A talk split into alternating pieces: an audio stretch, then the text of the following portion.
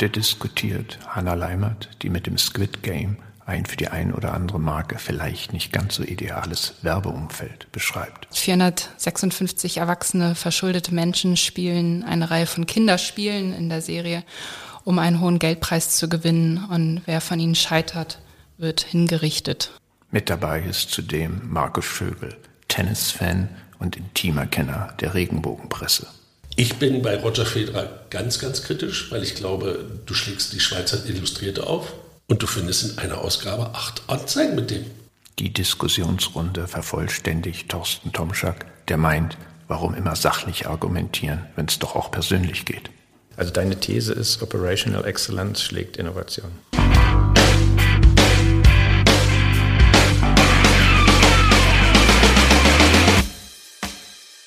Ich freue mich, ein Thema vorzustellen, was, was sich vor einigen Wochen ereignet hat. Ich glaube, viele haben es mitbekommen, die, die Netflix-Serie, die alle Rekorde gebrochen hat, Squid Game. Ähm, für die, die es vielleicht nicht gesehen haben, die Handlung kurz zusammengefasst. 456 erwachsene, verschuldete Menschen spielen eine Reihe von Kinderspielen in der Serie, um einen hohen Geldpreis zu gewinnen. Und wer von ihnen scheitert, wird hingerichtet. Genau, soweit war der, der Plot der Serie. Ähm, Squid Game wurde zur offiziell meistgesehenen Serie auf Netflix, 111 Millionen Views, äh, weniger als eine Monat, einen Monat nach der Premiere. Und begleitet wurde die Serie von äh, Milliarden von TikTok-Videos, Social-Media-Feeds waren voll mit Memes. Ich denke, die meisten haben es mitbekommen. Und gleichzeitig sind auch unheimlich viele Marken auf diesen Trend aufgesprungen. Also wir haben beispielsweise in der Schweiz Coop oder Wernli gehabt, die relativ kurz danach in, auf Social Media ja, die, die Videos aufgegriffen haben, genauso auch Heineken im internationalen Kontext, zuletzt noch Lidl jetzt im November, also relativ kürzlich. Ähm, dann gab es auch spannendere äh, Marken, die oder spannendere Aktionen, beispielsweise hat Louis Vuitton die Hauptdarstellerin zur Markenbotschafterin gemacht. Und meine Frage an euch, äh, muss man wirklich jeden Trend als Marke mitgehen? Muss man da mitmachen oder? Nein, definitiv nicht. Also bei aller Not, die heutzutage herrschen mag, im Kampf um die Aufmerksamkeit der Kundinnen und Kundinnen, ich glaube, für Marken, insbesondere traditionelle Marken, Familienmarken, ist es doch ein relativ gefährlicher Akt, in so einem blutigen, mörderischen Umfeld aktiv zu sein, wie es das Squid Game ja nun mal darstellt. Und da braucht es auch keine äh, gro großes Abwarten, wie die Medien das aufnehmen, sondern ich glaube, da muss man sich selbst nur eine oder zwei Folgen ansehen, dann weiß man, woher ja der Wind weht. Also ich glaube, da gibt es auch keine Ausreden. Also ich persönlich halte es für einen Riesenfehler, wenn traditionelle Familienmarken in so einem Umfeld werblich tätig sind. Och, ich würde da mal so ein bisschen gegenschießen, weil wenn ich mir überlege, dass du als ein Wernli ja nicht nur ältere Kunden hast, sondern auch an jüngere ran willst und nun mit Ansage dort Kekse zerkratzt werden, um irgendwie zu zeigen, wer das nächste Spiel überlebt, dann ist es eine Einladung für eine Marke, sich natürlich auch aufzuladen. Und es hilft dir eigentlich schon, wenn du hingehst und sagst, ich kann mich mit sowas verknüpfen. Ich bin vielleicht so endlich mal auf TikTok präsent. Und es hilft mir vielleicht, mich irgendwie vorwärts zu denken. Ja, ich persönlich halte es für einen zu hohen Preis, um da ein bisschen rum zu experimentieren, um an jüngere Zielgruppen heranzukommen, weil der Punkt, der da immer im Raume steht, ist, wie wird es dann in der größeren Öffentlichkeit rezipiert? Und ich persönlich halte es für schon sehr, sehr gefährlich, wenn man jetzt eben, ich nenne keine Namen, aber eher eine Familienmarke ist und dann durch welche Medien auch immer, sagen wir Zeit, Spiegel oder so etwas, getrieben wird, als eine Marke, die jetzt eine Serie ausnutzt, ja, die ja eindeutig so eine unterschwellige Botschaft verbreitet, die ich also persönlich auch sehr als sehr kritisch empfinde. Ja, ich sehe es auch ähnlich so. Vor allem, das Ganze liegt jetzt ja schon ein paar Wochen zurück und wirklich erinnern kann man sich an die wenigsten Beispiele, die wirklich richtig gelungen waren. Also ich meine, die meisten Marken haben den Keks da rausgeholt, ihr Logo drauf getan und das, das war dann das gelungene Echtzeitmarketing, was ich doch im Endeffekt ein bisschen fraglich finde. Ich finde auch, deutet auch so eine gewisse mangelhafte Kreativität an, weil man als Kekshersteller auf gerade das Keksspiel einsteigt. Als Kekshersteller ist noch gut, aber es haben ja auch Marken, die gar nichts mit Keksen zu tun hatten. FC St. Pauli hat sein Logo zerkratzen lassen.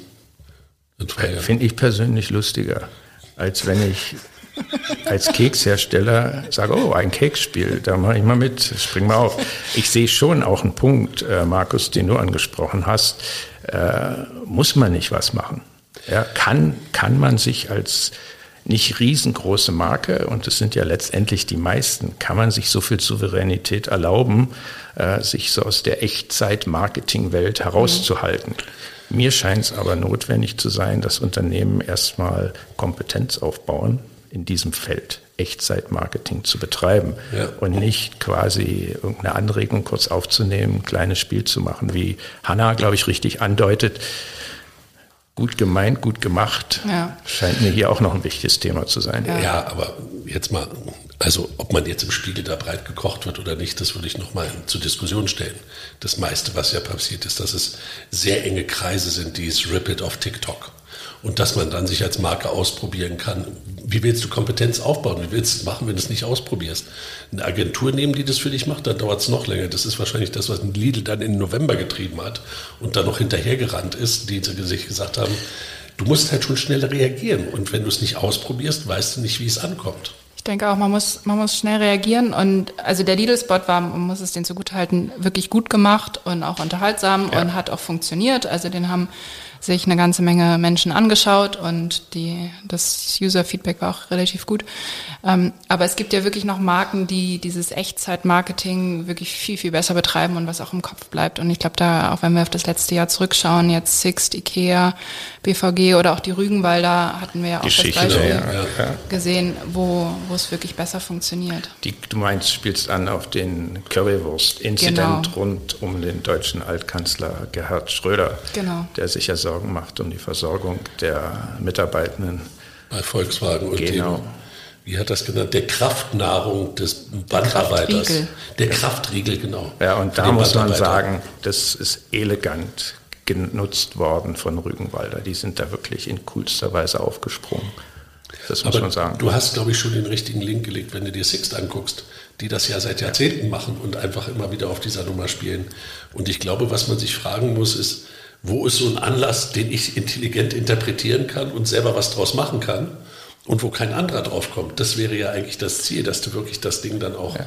in einer gewissen Weise ownst. Aber da kommst du natürlich nicht hin, wenn es nicht nochmal. Ja, ich glaube, es braucht, es braucht halt ganz eigene Kompetenzen. Und meine Kampfthese wäre, in, tatsächlich in den meisten Unternehmen, Marketingabteilungen gibt es diese Kompetenz nicht, weil die kommen halt aus noch einer anderen Welt, die halt durch Senden geprägt ist. Und jetzt hier kommst du in eine Welt, wo du im Grunde schnell reagieren musst, wo du auch eine Marke haben musst, ich würde es so formulieren, die etwas weiter positioniert ist und wo du dann halt einen Diskurs in den sozialen Medien vor allem auch in geeigneter Form steuern musst.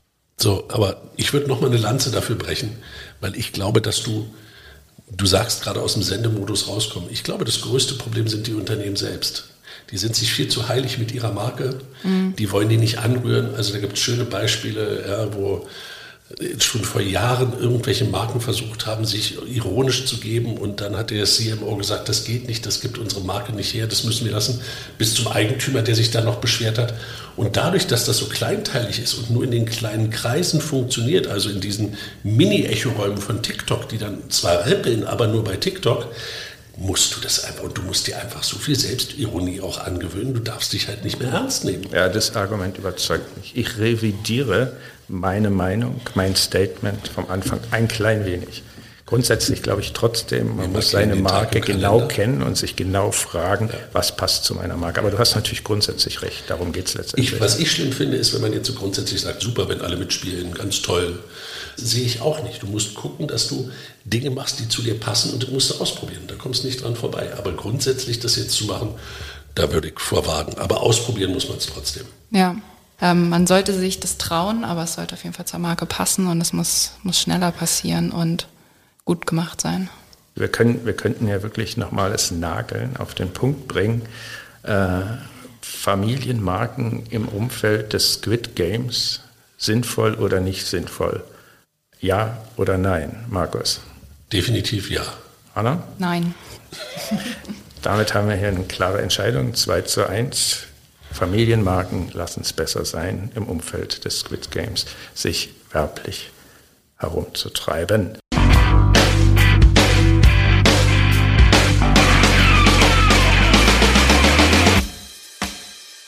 Wir kommen zu unserem zweiten Thema heute und äh, hat was mit persönlichem Erleben zu tun. Ich war in Zürich unterwegs und bin an einem Plakat vorbeigelaufen und sehe auf diesem Plakat den berühmtesten Tennisspieler der Welt oder zumindest der Schweiz mit Sicherheit, Roger Federer. Und muss gestehen, es hat mich irritiert, schon wieder Roger Federer zu sehen. Und noch irritierter war ich, als ich dann feststellte, für welche Marke er aktiv war, nämlich für die Marke Sunrise. Ich mich wirklich gewundert, schon wieder Roger Federer.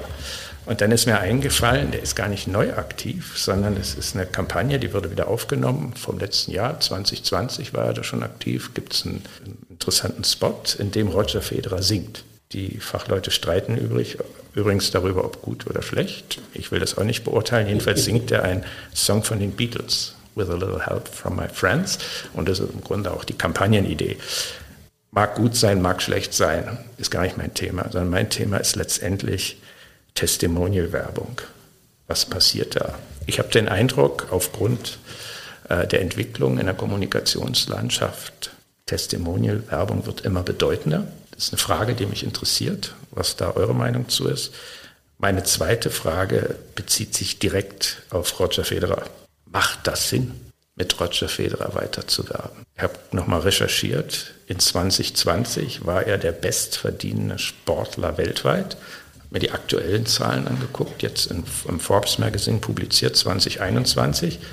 Was die Einnahmen angeht, die sich ja zusammensetzen aus den Sport Einkünften, die man durch Sport generiert und eben Werbeeinnahmen. Roger Federer ist nur noch auf Platz 7. Aber wenn man genau hinsieht, er spielt ja gar nicht mehr Tennis. Er hat ja in 21 nicht einen Dollar verdient als Tennisspieler. Und wenn man dann guckt, dann ist er immer noch letztendlich auf Platz 1, vielleicht auf Platz 2, weil inzwischen gibt es einen Mixed Martial Arts Sportler, der richtig gut verdient hat, und zwar ein Ire namens Conor McGregor. Ich denke, ihr kennt ihn alle. Mhm. Und der hat 180 Millionen eingenommen letztes Jahr. Aber in, interessanterweise davon 158 Millionen durch den Verkauf seiner Whisky-Brand. Ja, also wenn wir den auch rechnen gegen Roger Federer, der allein 90 Millionen nur durch Testimonial-Werbung eingenommen hat. Meine Frage an euch, macht das Sinn? Mit Roger Federer als Testimonial zu arbeiten? Äh, wahrscheinlich, wenn man mit einem Testimonial zusammenarbeiten möchte, dann, dann ist Roger Federer sicherlich da eine, eine gute Person, eckt wenig an, äh, ist ja sympathisch. Also ich verstehe schon, warum Unternehmen mit ihm zusammenarbeiten. Trotzdem, wenn man sich oder wenn man auf das vergangene Jahr so ein bisschen zurückschaut und, und schaut, was passiert ist im, im Testimonial Marketing, welche Marken mit welchen Prominenten zusammengearbeitet haben. Jetzt ein paar Beispiele. Äh, Jürgen Klopp, der Nivea nutzt, Yvonne Katterfeld, die für Gabor läuft, Jürgen Vogel, der Jägermeister trinkt oder Bruce Danell, der Plus Dental nutzt. Also das jetzt als den neuen Trend zu bezeichnen, ich weiß, ich weiß nicht, ob das so zielführend ist und, und ob das wirklich so ankommt, weil keines dieser Beispiele ist mir wirklich im, im, im realen Leben begegnet, sondern das ist jetzt auf meine Recherche hin passiert und das ist doch wirklich, wirklich Wahnsinn. Also. Ich räusper mich mal. Ja. Weil ich glaube, ich komme immer aus der Ecke, wie du schon gesagt hast, Aufmerksamkeitswettbewerb. Du kommst überhaupt nicht mehr durch. Du bist eine Marke, die was sagen will, die was sagen muss, die relevant sein muss. Und die Frage, wie du das selbst hinkriegst, kannst du natürlich sagen, jetzt spielst du Squid Game, was wir eben hatten, und versuchst da Aufmerksamkeit zu generieren. Ich glaube, dass viele Marken echt davon profitieren, dass es so viele unterschiedliche Persönlichkeiten gibt, die du nutzen kannst. Okay, jetzt nehmen wir mal Yvonne Katterfeld und sind mal vorsichtig und fragen uns mal überhaupt, was hat sie je geleistet, ja, außer ihren zwei, drei Platten und ich liebe deinen Song, den ich klaue oder was er da gemacht hat. Und dann sind das sicherlich Auswüchse oder Dinge, die es einfach gibt, die vielleicht auch in der Zielgruppe funktionieren. Da muss man ja nicht unbedingt dabei sein. Und ich bin auch nicht in der Zielgruppe für Roger Federer. Aber ich glaube, dass du, wenn du Aufmerksamkeit brauchst und du einen Weg suchst, das zu tun, dann ist das eine der valabelsten Optionen, zumindest mal drüber nachzudenken und dich zu fragen, ob das nicht vielleicht schlauer ist, als wenn du dir immer einen abackerst und versuchst mit irgendwelchen kleinen Gadgets oder irgendwelchen neuen kommunikativen Ideen anderen hinterher zu hecheln. Wenn du dann noch die Chance hast, dass du jemanden hast, der braucht, also Jürgen Vogel und Jägermeister, das macht ja fast Sinn, wenn ich mir den so angucke, kriegt man ja fast Durst. Also da ist schon was hinter, glaube ich, wo man, wo man wirklich das als eine valable Option für die Markenführung und für die Kommunikation sehen muss. Ich bin bei Roger Federer ganz, ganz kritisch, weil ich glaube, du schlägst die Schweizer Illustrierte auf und du findest in einer Ausgabe acht Anzeigen mit dem. Ja, ich glaube, man muss Roger Federer halt auch mit dem Blickwinkel des Nicht-Schweizers, der Nicht-Schweizerin beurteilen. Also Roger Federer ist ja ohne Frage eine globale Celebrity. Und ich persönlich halte ihn wirklich für einen sehr effektiven und effizienten Markenbotschafter. Immer noch weil er hat schon eine relativ einzigartige Stellung in dem Wettbewerb, weil er ist auf der einen Seite Sportstar und bringt das alles mit, was alle Sportstars mitbringen, nämlich klare Aussage zum Thema Top-Leistung, Erfolg etc. Und auf der anderen Seite, das Hanna, was du beschrieben hast, er hat halt auch einen Schuss mehr Flair ähnlich wie Hollywood-Stars, steht er halt für einen gewissen Lifestyle, der eben für viele Menschen erstrebenswert ist. Und das ist schon eine ziemlich tödliche Kombination, beide Felder zu bedienen. Und ich glaube, so erklärt sich das auch, dass Roger Federer in diesem Wettbewerb in meiner Wahrnehmung wirklich weltweit die Nummer eins ist und ich bin auch überzeugt bleiben wird. Man muss sich ja nur ansehen, für welche Marken er arbeitet. Also der Image-Transfer funktioniert ja nicht nur von Roger auf die Marken, sondern er hat halt auch genau die Marken, äh, die sein Image auch nochmal nach vorne bringen. Also wir müssen uns jetzt nicht gegenseitig alle erzählen, aber Rolex, äh, Mercedes, die coole Tuncho-Marke aus der Schweiz On, ja, das ist ein Wechselspiel, was da stattfindet. Nur da würde ich noch gerne einhaken, weil ich glaube, das ist schon nochmal was anderes, was er macht mit dem The Roger mit On. Also da ist er auch beteiligt finanziell, da hat er ein ganz interessant Interesse. Aber damit baut er natürlich auch an seiner zukünftigen Markenpersönlichkeit selbst nochmal weiter, indem er jetzt Unternehmer ist, einen eigenen Schuh hat, ob man mit dem Tennis spielen kann, hin oder her. Das ist mal völlig daneben gesagt. Aber er baut daran, sich selber eine neue Position zu bauen und als Unternehmer rüberzukommen. Der macht sich ja noch mehr selbstständig dadurch. Und das kann ich verstehen. Nur wie gesagt, man muss sich immer fragen, wie viel, und er ist schon eine Projektionsfläche, die, die super schön abgegrenzt ist. Also das ist kein Harald Junke, der wird nie irgendwie besoffen im Hotel auftauchen. Klopfen wir mal auf Holz. Aber die ganze Geschichte, glaube ich, hat bei ihm dann schon etwas, der ist eine schöne Projektionsfläche. Die Fläche, die kannst du füllen. Ja, und da glaube ich schon, dass das global funktioniert. Aber ob jetzt der Schweizer noch merkt, ob das Roger Federer ist, für wen der wirbt, ob das so, aus, so differenzierbar ist, ich tue mich da schon schwer. Ja, was ich jetzt noch interessant fand, war ja Hannas Einstieg in unsere Diskussion, der im Grunde sagt, also liebe Marketingverantwortliche, ist es nicht A, ein bisschen billig, hm. sozusagen als zentrale kreative Idee zu haben, jetzt nehmen wir mal das Image einer berühmten Persönlichkeit und übertragen die auf unsere Marke. Und ist das nicht, wird das nicht inzwischen inflationär gebraucht? Und dem kann ich, muss ich sagen, durchaus was dem Statement etwas abgewinnen. Ja, ich glaube auch, da gibt es die, die zwei Zugänge, wo es für mich absolut Sinn macht. Das eine ist, wenn wirklich eine konkrete Message dahinter steht, dass es wirklich zueinander passt. Also ich habe gegen kein Testimonial was, was für Nike wirbt. Also ich finde, da geht's fast immer wunderbar rund auf, weil da aber auch mehr in der in der Nachricht irgendwie drinsteht und, und mehr Bedeutung dabei ist. Und das Zweite ist dann das, was du meintest, Markus, äh, wenn wirklich gemeinsam co-kreiert wird oder die Testimonials dann selber Produkte entwickeln und ja, ausbringen. Muss man nicht, genau, muss man das nicht vielleicht sogar sagen, dass das sowieso ein Weg ist, der sich abzeichnet, ja. weil ja eben diese Celebrities einfach äh, seit grob gerechnet zehn Jahren noch mehr Assets am Start haben, nämlich ihren Zugang zu teilweise ja 100 Millionen äh, Menschen, die ihnen folgen auf mhm. Social Media. Ja, und das bringen sie natürlich mit ins Spiel und das ist ja die Basis ja, für, ja, ich würde nicht sagen neue, aber für ein, doch gewisse Geschäftsmodelle, die es früher so nicht gab. Also ich meine, wir haben, kennen ja Rihanna mit ihrer schönen Beauty-Marke, die sie mit Louis Vuitton Moët Hennessy, glaube ich, äh, zusammen anbietet, ja, und wo sie ja sogar angeblich mal CEO war oder ist, ja, und geschätzte 600 Millionen oder so soll die Company nur aus ihrer Sicht wert sein, ihre 50 Prozent. Ja, und ja, wie du erwähntest, Markus Roger Federer ist beteiligt bei On. Ich würde noch was gerne, weil du gerade gesagt hast, Tendenz oder Trend in den letzten Jahren für die, die es vielleicht noch, für die, die es vielleicht noch wissen, Newman's Own von Paul Newman. Ja. gab es schon vor 20 Jahren und der war das erste, der das Mikrowellen-Popcorn in Amerika damals gemacht hat. Mhm.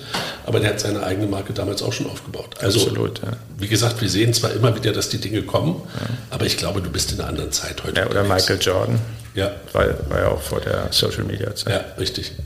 Ja, aber, das, aber der, das unterstützt ja noch mehr. Ich meine, äh, du hast ja so einen kleinen Schlenker gemacht äh, und die Qualifikation von Frau Cutterfield, ja. heißt sie mhm. richtig, äh, in Frage gestellt. Ich meine, für mich ist sie immerhin eine Sängerin, nicht gerade meiner Musik, aber immerhin, da ist was. Ja, aber was wir ja heute haben, sind ja einfach Menschen teilweise, die nur dafür berühmt sind, dass sie halt ja. als Influencer, Influencerin aktiv sind. Ja. Wobei ich mich auch bei den, bei den Prominenten, die jetzt ihre eigenen Produkte rausbringen, manchmal auch nach der Sinnhaftigkeit oder die Sinnhaftigkeit in Frage stelle. Ich weiß jetzt nicht, ob es eine Jokolade braucht von Joko. Oder. Ja, aber Dirty von Shirin David halte ich für absolut notwendig. Ja, also ich glaube, da gibt es wirklich ein, ein, Spektrum, genauso wieder wie in der Testimonial-Werbung, von platt eingesetzt zu genau. smart gemacht und das gleiche gilt halt auch bei den Produkten. Also der Roger Schuh macht sicherlich auch Sinn, aber das geht dann ja viel auch um den Fit. Was denn? Ja, aber jetzt würde ich vorschlagen, ein langes Thema. Ich habe den Eindruck, wir könnten hier noch einige Stunden drüber sprechen, aber lasst es uns doch zu einem gewissen Ende führen. Äh, Testimonial-Werbung on the rise oder eher am Abstürzen? Hanna, was ist deine Meinung? Testimonial-Werbung, ähm, nein, nicht. Macht nicht mehr so viel Sinn. Ähm, eigene Produkte, klar, da sehe ich viel Zukunft drin, ja. Ich würde sagen, viele Marken werden ohne das nicht weiterleben können. Sie brauchen das, auch wenn man das dann vielleicht fies als eine zweite Reihe abtut oder dergleichen, dann muss man es halt kreativ machen, um sich zu differenzieren. Aber ich glaube, dass viele Marken nicht darum herumkommen werden müssten können, sich mit sowas auseinanderzusetzen. Und wenn der Fit nicht da ist, hast du ein Problem. Aber das ist ja in jedem Marketingthema so. Aber ich denke, dass das in den nächsten Jahren noch viel stärker zunehmen wird und die noch viel dominanter werden. Ja, also ich bin auch der Meinung. Und wahrscheinlich äh, gibt es hier so die absolute Kür in dem Feld, wie wir so Beispiele ja genannt haben, wo da wirklich der Fit da ist, wo eben ein Roger Federer äh, beteiligt ist an einer Sportschuhfirma, wo es dann eine Subbrand gibt, die Roger heißt. Das scheint mir doch eher so das ganze Package zu sein, wo es in Zukunft lang gehen sollte.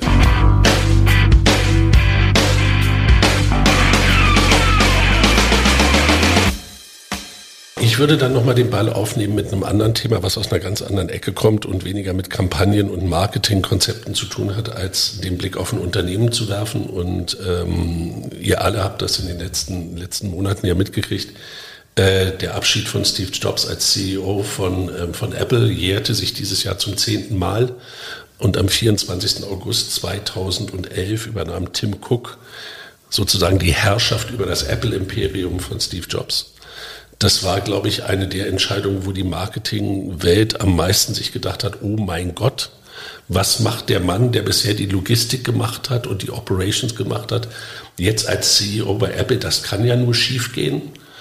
Man hat sich zurückerinnert an alle die schönen Produkte, die unter Steve Jobs zur Welt gekommen sind, angefangen vom iPod über das iPad, über das iPhone bis hin zu den Earpods, die ja auch, glaube ich, noch auf seinem Mist gewachsen waren als allerletztes, wenn ich es richtig verstanden habe. Und jetzt kommt ein Tim Cook, ein Mann aus der zweiten Reihe, der nicht viel geleistet hat, den man nicht einschätzen kann. Und wenn man heute dann nochmal die zehn Jahre draufnimmt und sein Regnum sich jetzt mal anguckt, dann stellt man auf einmal fest, dass der Mann äh, den Börsenwert von Apple um ein Vielfaches gegenüber Steve Jobs gesteigert hat. Die Postillen sind voll von dem Vergleich Steve Jobs und Tim Cook, wo man sie vergleichen kann und wo nicht. Und ich denke, das ist eine ganz interessante Debatte. Was, wenn man sich jetzt einfach fragt, was ist ein langfristiger Erfolg, was ist langfristiger Marketingerfolg, worauf baut der auf? Ist der jetzt 20 Jahre alt oder ist der erst 10 Jahre alt oder wer hat was gemacht? Und ich würde das gerne zur Diskussion stellen, weil man kann ja beide schön gegeneinander abwägen und beide auch so ein bisschen als Stereotypen betrachten. Der eine, der Visionäre, der überall aneckt, der keinen reden lässt, der die Reality Distortion Zone eingeführt hat, der Realitäten erschaffen hat, der Leute motiviert hat, indem er sie gegeneinander ausgespielt hat, der Leute gefeuert hat im Fahrstuhl. Und dann kommt der liebe nette Mr. Cook um, ums Eck und führt die ganze Debatte aus einer anderen Ecke.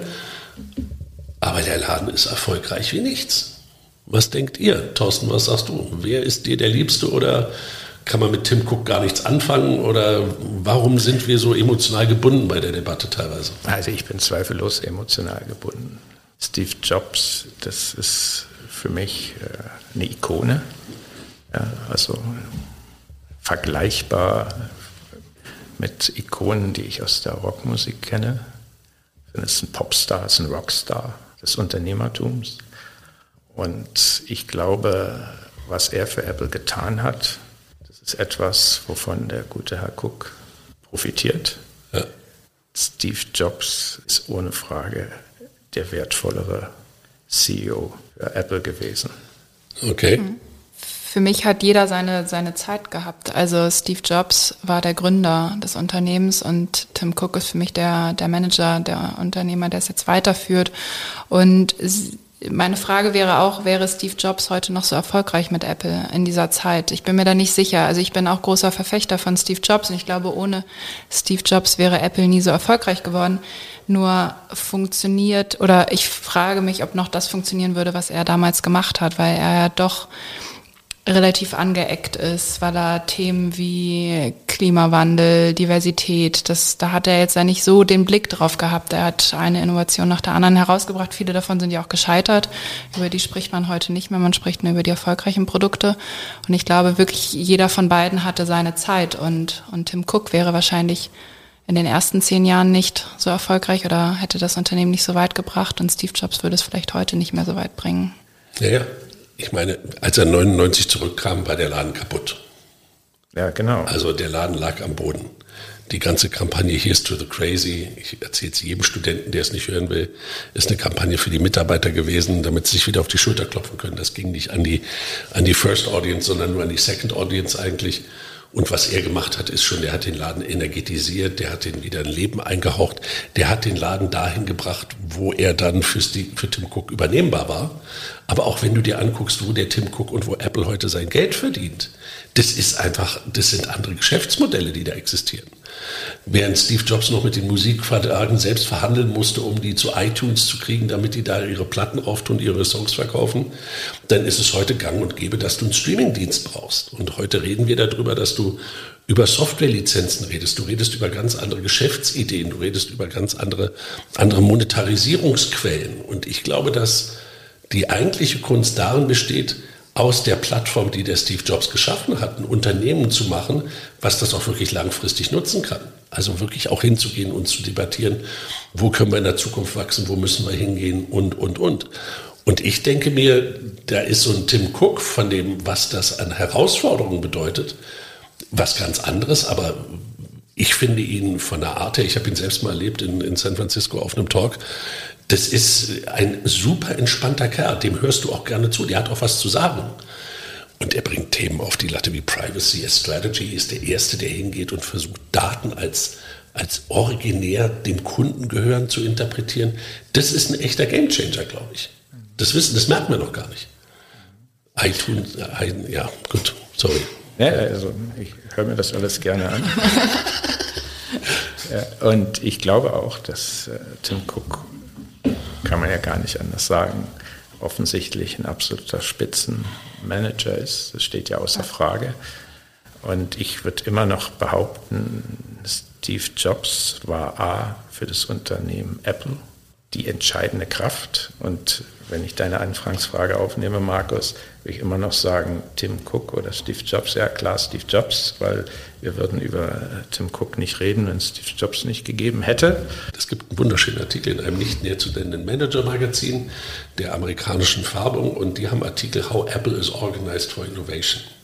Und da gibt es eine Abbildung, da sieht man, unter Steve Jobs hatte Apple sechs funktionale Bereiche funktionaler, wir nennen das heute so schön Silos, ja, finden wir alle ganz blöd, dass man in Silos arbeitet und so weiter. Aber Steve Jobs hat das halt hingekriegt, durch diese Silos hin diese Projekte auch zu führen. Und äh, jetzt gucken wir auf dasselbe Organigramm 2019 und da hat Tim Cook 15 dieser Silos und die arbeiten immer noch in der funktionalen Aufstellung. Oh Wunder. Wo man eigentlich denken müsste, man müsste ja so einen Laden mal umorganisieren. Ich sage das nur deswegen, weil ich glaube, die Kontinuität, die der reingebracht hat in das Ganze, was von Steve Jobs quasi aufgegleist wurde und die Kontinuität, dieselben Managementprinzipien ohne Hauen und Stechen durchzusetzen.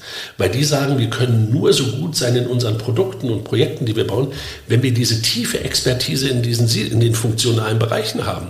Und dann müssen die Leute, die die vertreten, und das glaubt ihr gar nicht, die diskutieren über die Rundung eines iPhones, den Squirtle, wie man den nennt, diese Kurve, diskutieren die Chefs von den Abteilungen in Sitzungen vier Stunden lang und committen sich dann zu dem Ziel, dass der Manufacturer bei Foxconn in Taiwan einfordert, das kriegen wir hin, die Qualität können wir liefern. Also Immersion into Details, Willingness to Debate, in Amerika heißt, du haust dir die Köpfe ein, in der Schweiz heißt es Konsensfähigkeit. Also diese Idee, das so zu spielen, das würde ich gerne nochmal unseren lieben Hörern mitgeben. Funktionale Organisation funktioniert in Hochleistungsorganisationen komischerweise immer noch. Könnte man mal drüber nachdenken. Mhm. Spannendes Thema. Wir können hier weitermachen. Also deine These ist, Operational Excellence schlägt Innovation. Nee, Jetzt wird er fies hier. Nicht Operational Excellence, sondern die Execution der Innovation. Wie machst du Innovation zum dauerhaften Geschäftsmodell? Und da, glaube ich, hat der Tim Cook mehr geleistet. Wenn wir jetzt anfangen abzustimmen, für wen wir uns entscheiden würden, eindeutig, ich mag zwar Steve Jobs, ich zeige euch seine Zitate auch super gerne, aber vor wie ich meinen Hut ziehe, ist Tim Cook. Eindeutig. Hanna. Ich ziehe vor beiden meinen Hut, aber ich bin trotzdem Steve Jobs Verfechterin. Auch äh, trotz all dem, was ich eben gesagt habe, ich glaube, Tim Cook äh, entwickelt es wahnsinnig gut weiter, macht das aus der Führungsperspektive her super, greift die, die aktuellen Trends auf, aber trotzdem bleibt es Steve Jobs. Und ich bin da also auch der Meinung, dem Rockstar gebührt hier die Ehre, also Steve Jobs. So he did his deeds well. Absolutely. Mhm.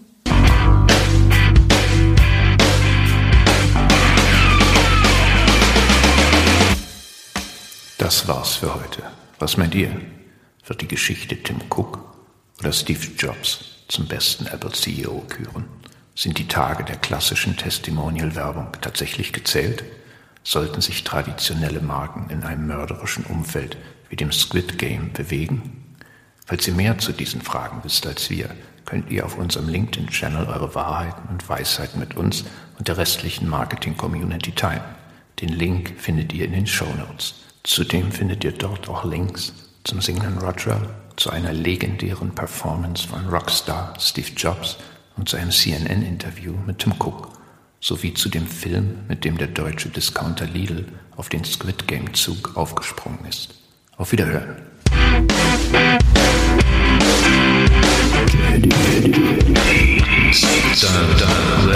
Der Marketing Podcast der Universität St. Peace.